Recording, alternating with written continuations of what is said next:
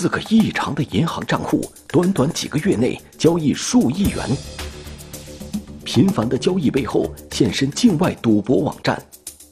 海量的数据信息中，警方循线追踪，究竟是谁打开了资金的传送通道？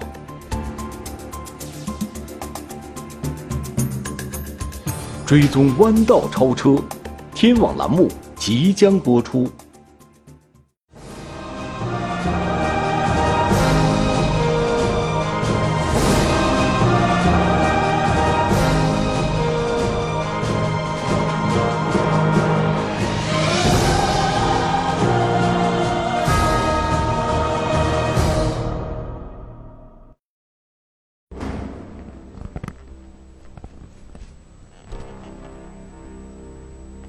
二零一九年四月二十七日，经过三个多月的前期侦查，浙江省乐清警方对嫌疑目标准备实施收网。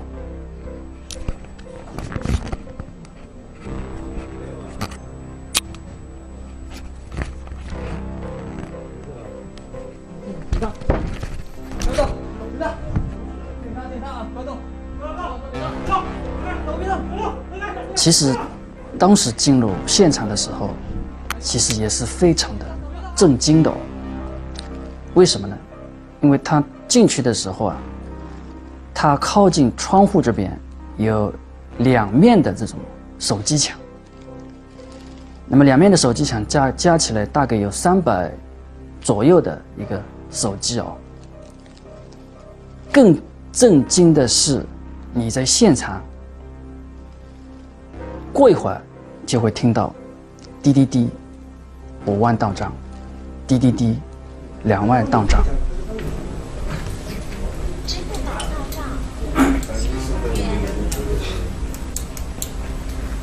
很形象，很生动，非常的刺激。我当时感觉也就懵了，他是这手机干嘛的？然后上面全部都是二维码嘛。上面还不断的有钱进来，我觉得很奇怪，这个，这个，这个到底是怎么一个情况？收网前，警方虽然已经掌握了嫌疑目标的全部组织架构，但是当真正身处现场时，眼前的场景还是让人十分意外。因为对我们，呃，这个现场来讲哦，呃。第一感觉可能这个事情大有名堂哦，说第一时间就是我们要把现场的人员进行控制住。里面的这个嫌疑人反应非常快，我们一进去，我们这么多人一推门进去，他们就有的人迅速往机位上跑，想关机，我们马上表明给他身份，让他们不要动，然后把他们人、手机、电脑就分开，分开之后就把他们控制住。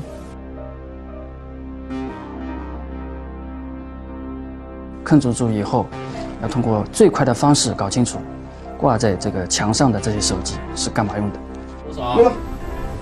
密码多少？干嘛呀？敲掉密码，敲掉。密码多少？快讲。什么密码多少？开机密码。开固定码。固定码。那么，现场这数百台手机的真正用途是什么？手机背后的操控者又是谁呢？案件的经过。还要从几个月前讲起。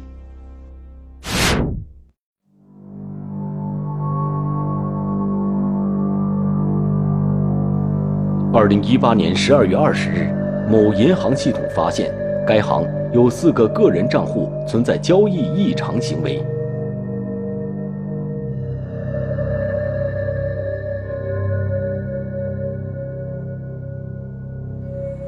三天后。乐清市公安局治安侦查大队接到了银行的报案。我们当时接到这个银行的线索，它是有四个卡，在七个月时间内，那么卡金流水达到了两点五个亿，那么整个交易的笔数达到了一点七万笔。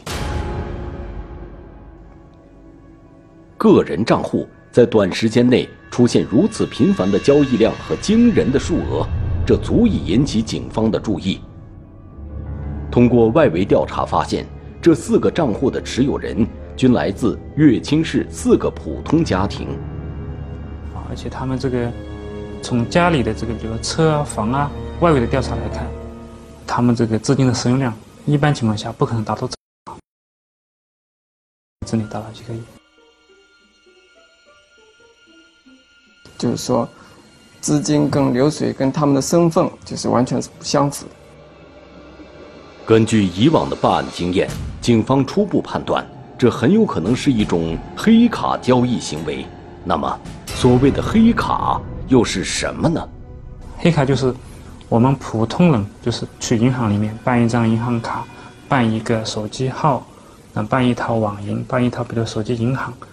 这个办好了之后，交给一些就是在这些行业内的，啊，他们这些一些运营者。这些所谓的运营者，正是倒卖银行卡的黑中介。他们以极低的价格收购银行卡以及个人身份信息后，又以高价贩卖给一些从事网络金融犯罪的嫌疑人。而这些嫌疑人利用他人的银行卡进行资金交易，从而达到掩盖身份的目的。那么，这四个异常的银行账户会是谁在使用？他们又是在进行什么交易？啊，一开始我们觉得这个可能就是说洗黑钱这种，就是说他们比如说这个账号只是一个过境账号一样的，充值到这里，到这里以后，然后直接马上转走，是这种情况。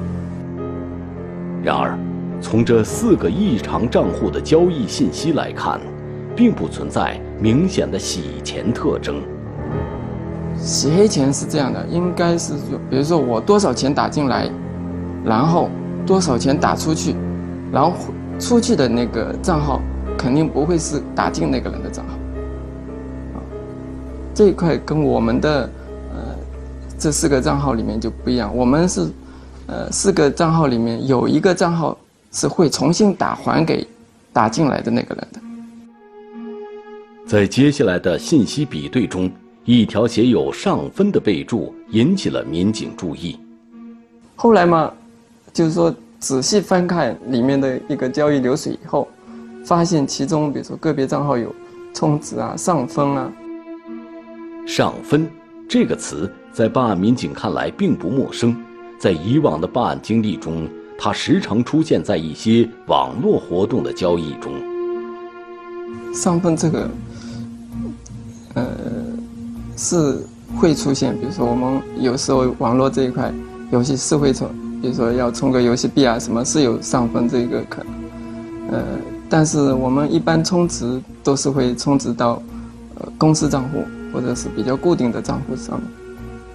然后我们这四个银行账户，呃，都是个人的账户。既然可以排除网络游戏的充值可能，那么剩下的唯一选项让民警有了相对清晰的判断。然后我们就怀疑，这个几个账号就是说可能是给跟赌博网站有关系。为了印证这一判断，只有找到与四个异常账户发生过交易的其他账户持有人，才能得到答案。当时我们筛选出来了一个宁波的宁波的一个医生，他的呃里面的充值记录不多哦，有进有出，一共。进出额大概也就一两万。随后，通过宁波警方的协助，民警最终找到了这名男子，并且通过他的描述，最终印证了民警之前的判断。他在跟这几个银行账号，跟我们前期通过银行传递这四个可疑账号，他产生的这些交易，它的用途是什么？他说他是主要用于这个赌博网站。进行网络赌博。根据这些线索，案件侦破的重点也有了一个明确清晰的方向。海量的交易信息，花样百出的赌博网站，快速的充值方式，是谁在赌徒与网站之间搭建了利益的传送带？追踪弯道超车。天网栏目正在播出。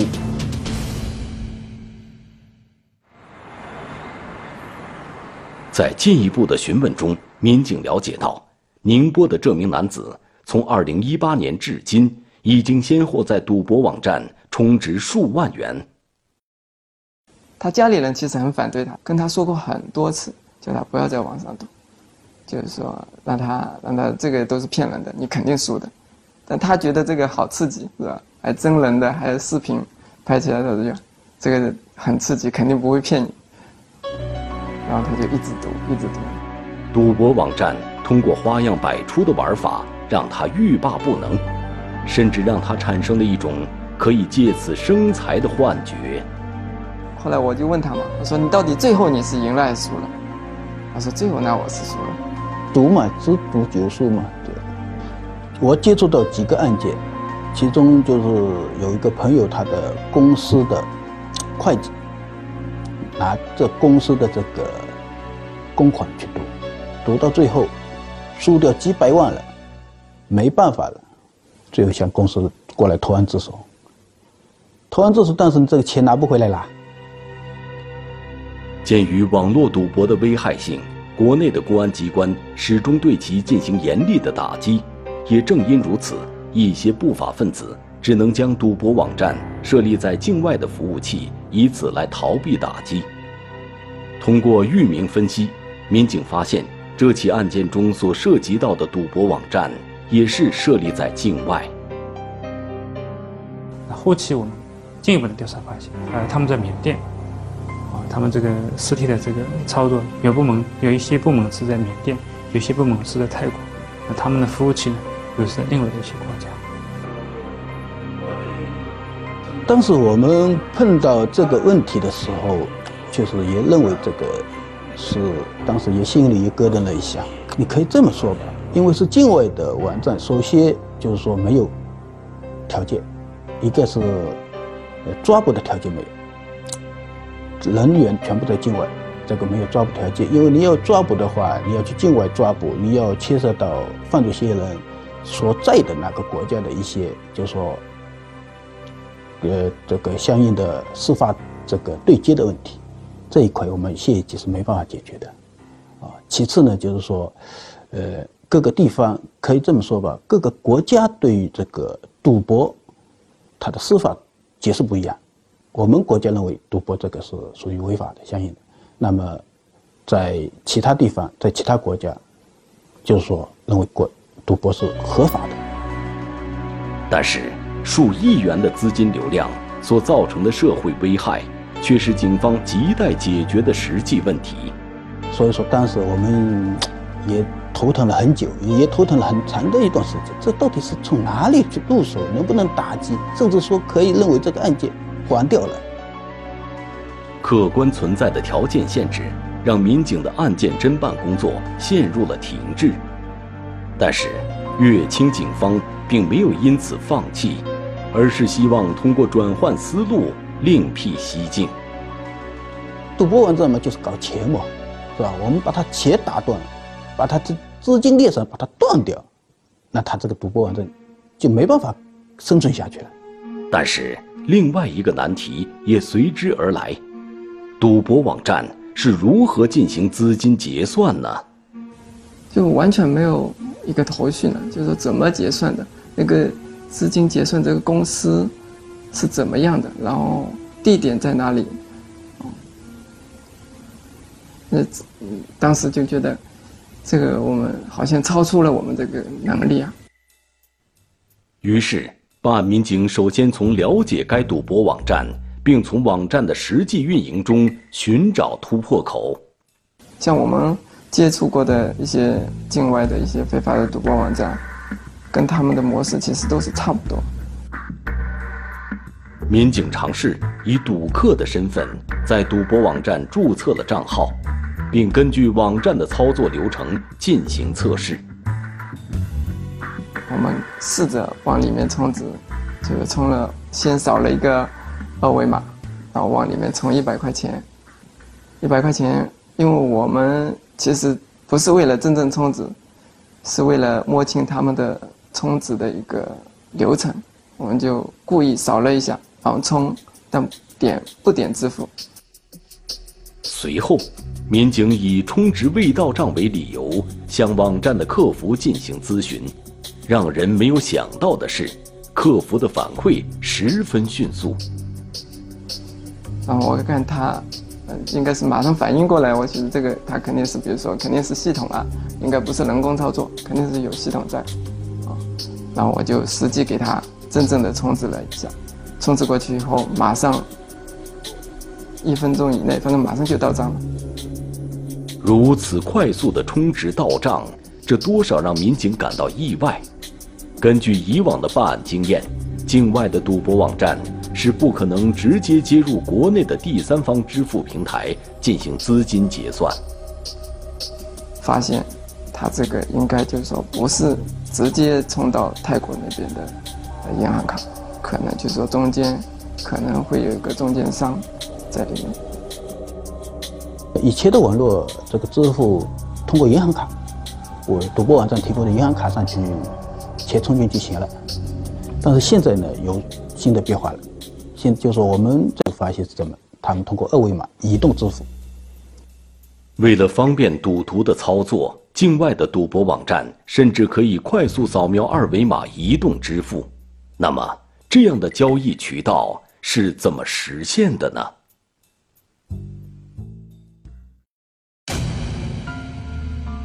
中间商，二维码。一连串关键信息的背后，隐藏着不为人知的第四方支付。如同洪流般的数据信息中，警方如何才能找出幕后的操纵者？追踪弯道超车，天网栏目正在播出。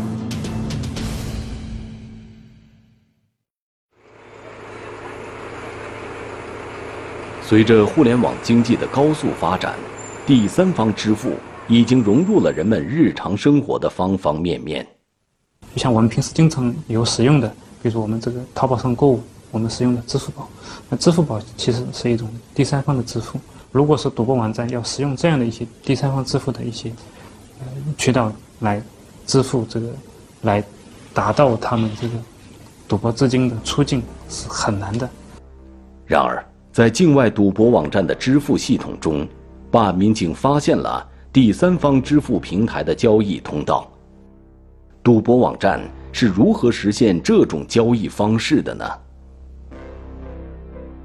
那么现在说，实际上是所有的赌客都可以在赌博网站上直接充钱赌博，直接赢了以后，可以在这个网站上申请提现。那么这个时候，它就会产生一个产业链。通过警方进一步调查发现，一个号称第四方支付的灰色产业链逐渐浮出了水面。支付宝、微信，是吧？这些都是正规的、合法的。那么他们说自己号称第四方是什么呢？就是我们在这些基础上，通过这些二维码的这些基础上，再我再给你做一方，再做一次资金结算。在第三方的基础上再做一次资金算，那就变成第四方。嗯，这个就是行话称为叫做第四方支付。而这些所谓的第四方支付，正是利用二维码转账交易的便捷性，通过黑卡账户搭建起了一个快速的支付结算平台。这个产业链下面，其实它还有更细的产业链，就是为他们提供。支付二维码的这些所谓的码商，那么码商他下去以后，可能还有二级码商、三级码商等等。我们不知道哪些是真的，哪些是假的，哪些是用于违法犯罪的，哪些是这个二维码他们自己使用的。主要是说大数据就是这，就是数据量太多了。于是，办案民警再一次改变侦查思路。希望通过直接和赌博网站建立联系，从而了解网站第四方支付系统的更多信息。其实我们我想就是说，尽量的能获取赌博网站更多的信息嘛。我就是说经常会跟赌博网站的客服进行聊天。我说我问他我能不能成为这个赌博网站的代理。通过近一个月的反复沟通，民警终于以网站代理的身份，逐步接近了网站的运营管理层。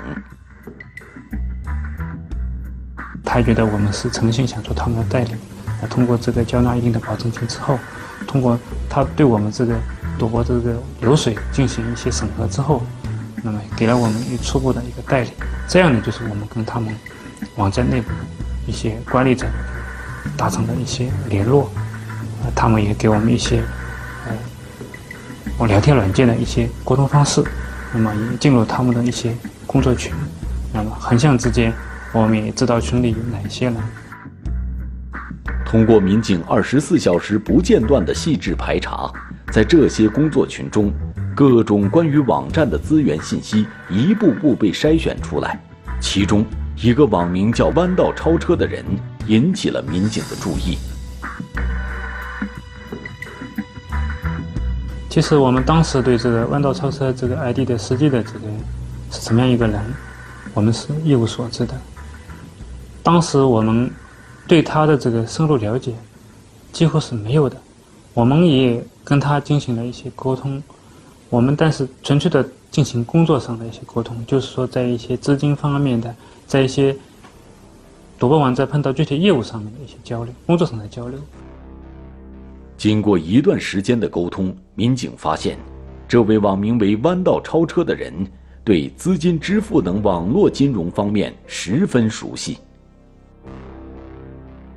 呃，反映出来的一些特征啊，我们刻画他这个人应该是第一个，他对这个金融行业比较熟，啊，他对一些资金的一些结算，对这个资金方面的一些运营，哦，跨部门的，哦，跨这个不同领域的，他非常熟。此时，弯道超车就成为了警方重点侦查的目标，于是，办案民警与他的交流。在有意无意间开始慢慢增加，因为我们跟弯道这边，呃，平时，呃，聊的比较多，需要他们技术支持的也比较多，然后我们就说，慢慢的，他们给我们拉了一个技术群，我们就进入到了弯道公司的里面的一个技术群里。通过在工作群中的信息调查，民警发现，工作群中存在着分工不同的三个部门，这三个部门又统一为一家公司管理运营。而弯道超车和另一名绰号为“老仆”的人，就是这家公司的实际管理者。它里面简单的分分应该分为三个部门，它里面一个是易捷支付、易聚合、TT 支付。那 TT 支付呢？它是对接马商的。那么易聚合呢？它是搞技术支撑的。那么一体支付呢？实际上是它内部的一个运营管理的一个部门。也就是说，这些部门组成的公司，正是服务于境外赌博网站的第四方支付。为了掌握弯道超车等人具体的位置信息。警方从他们平时在工作群中发布的二维码入手展开调查。后来我们通过这个实际的这个使用地的一些调查侦查，我们确认了是在福建莆田那一带。通过查证，这些二维码的来源涉及到福建厦门、泉州、莆田以及湖南娄底，一条四地分工协作，完整的浮出了水面。就在警方确认信息不久，一条偶然发送的租赁合同出现在了民警持续追踪的工作群中。QQ 群里给他们的财务，发了一份租赁合同，他们现在的地址是在厦门，然后即将搬迁到莆田，这样我们就基本上锁定了他们的工作地点。在这份租赁合同上。警方不但发现了这家公司即将搬迁的新地址，同时其原有地址也赫然在列。于是，警方根据合同地址对厦门和莆田进行实地调查。意外发现的租赁合同，两省四地的犯罪网络。抓捕前的一刻，头号目标却依旧身份不明。箭在弦上，果断出击，终将嫌疑目标彻底锁定。追踪弯道超车，天网栏目正在播出。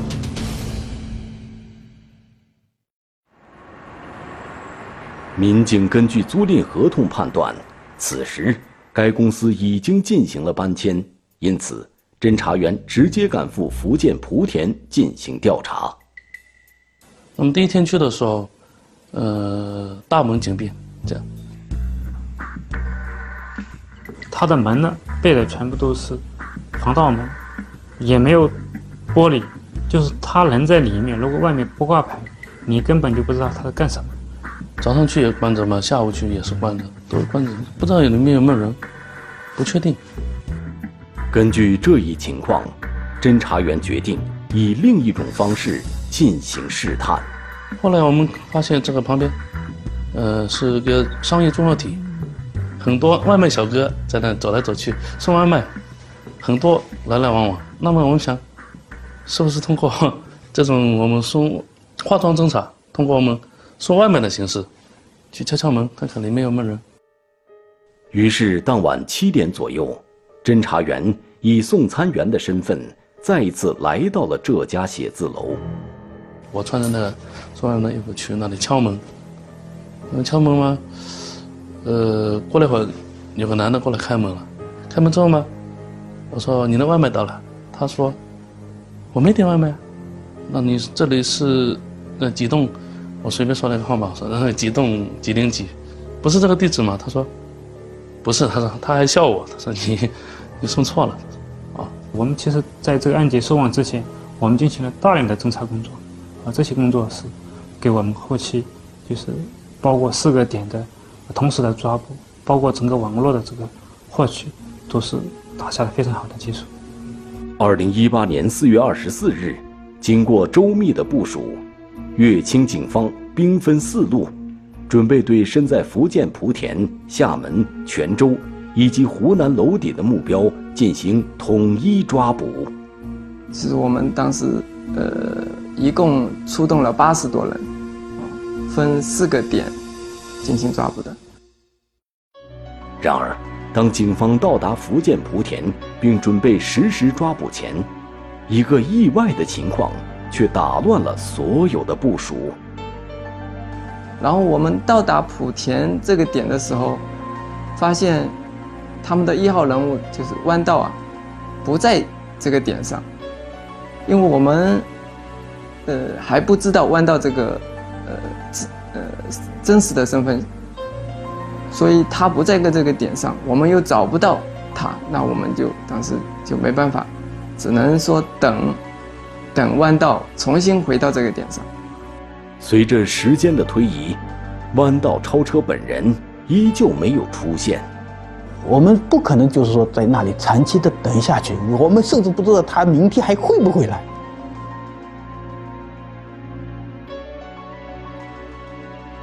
当时定下来的方案就是说，先把二号对象抓了，抓了之后通过这个秘密的审讯、快速的审讯，能够这个把这一号对象的身份查清楚。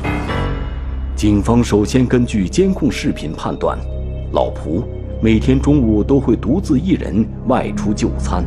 老蒲他当时有一辆这个路虎的越野车呢，他停在这个财富广场 C 区的，就是 C 号楼的这个地下停车场。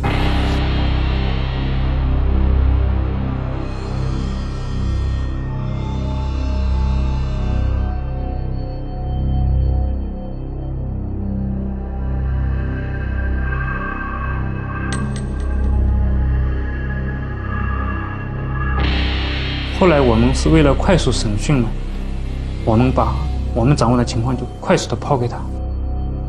面对眼前的证据，老婆的心理防线瞬间崩塌。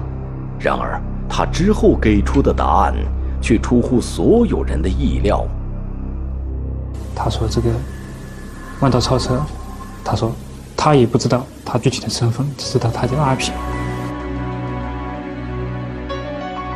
我们当时觉得第一时间的感觉还觉得他是没有交代清楚的，但是我们通过对他这个手机上面的一些信息的一些检查，发现他真的是不知道。由此可见，狡猾的弯道超车有着相当强的反侦查意识，这对于即将实施收网的民警来说，无异于一个巨大的难题。但是，箭已在弦，警方只能抓住一切可能来寻找突破。啊，当时我们是很惊讶的，感觉这个这样的一个组织架构，这个一号对象隐藏的也太深了。但是我们。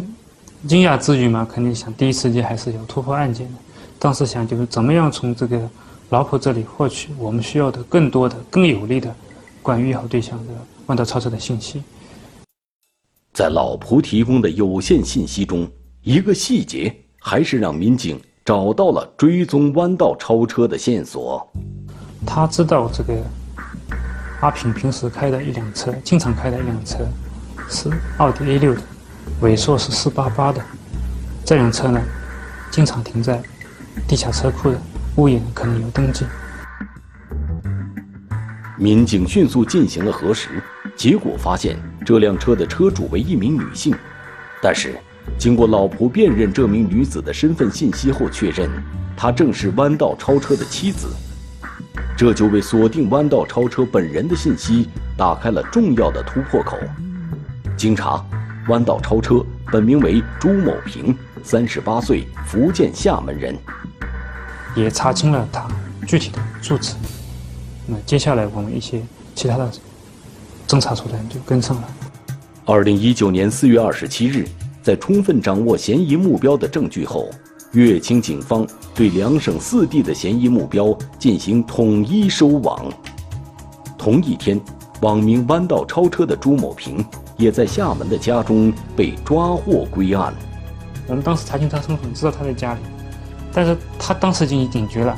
他说：“我这个群里面几十个人，居然十五分钟没有一句没有一个人发话，肯定出问题了。”后来他到处打电话，那后来我们其实人已经早早就在他门口了。他一出来，我们就把他抓获了。在福建莆田查获的现场中，三百台同时工作的手机墙尤为引人注目。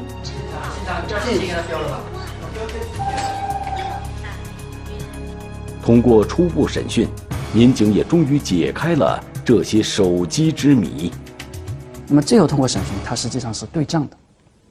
他这里手机挂在那里，那么他每一次支付完成以后，他后台会留一条支付的这个记录，会留下来的。那么这个记录留下来了以后，实际上它主要是完成跟马商的这种结算。保证这种这种两头的这种这种收款或者付款的这个数据的一致性，否则的话，马上说今天我进了五万，你这个团伙也没有办法控制它到底是不是五万，哦，这么一个用处。最终，乐清警方共抓捕犯罪嫌疑人三十一人，查获涉案银行卡二百六十余张，现场收缴资金为四百六十余万元。好，通过这个对他们这些第四方支付平台的这么一些打击，能够切断赌博团伙它的一个资金流，把他们这个资金断下来。这样的话，就赌徒就很难，或者说有更少的途径把资金汇到境外去。这也是我们打击这一案件的这个意义所在。根据《中华人民共和国刑法》开设赌场罪规定。以盈利为目的开设赌场的，处三年以下有期徒刑、拘役或者管制，并处罚金；情节严重的，处三年以上十年以下有期徒刑，并处罚金。朱某平等人协助境外赌场进行资金结算这一行为，根据最高人民法院关于办理网络赌博犯罪案件适用法律若干问题的意见规定，明知是赌博网站。而帮助其收取赌资二十万元以上，属于开设赌场的共同犯罪。